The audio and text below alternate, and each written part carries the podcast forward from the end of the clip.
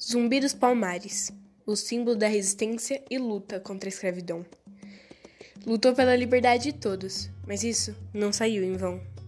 Assumiu a liderança do Quilombo, entrou em guerra contra os portugueses, resistiu durante quase 20 anos. Seu esconderijo denunciado, e no dia 20 de novembro de 1695, degolado, infelizmente degolado. Sua cabeça levada a governador e exposta para que todos vissem sua dor, pois é, que grande terror. O dia de sua morte é lembrado e comemorado o Dia da Consciência Negra, por sua resistência, por sua coragem. Por isso digo, viva Palmares!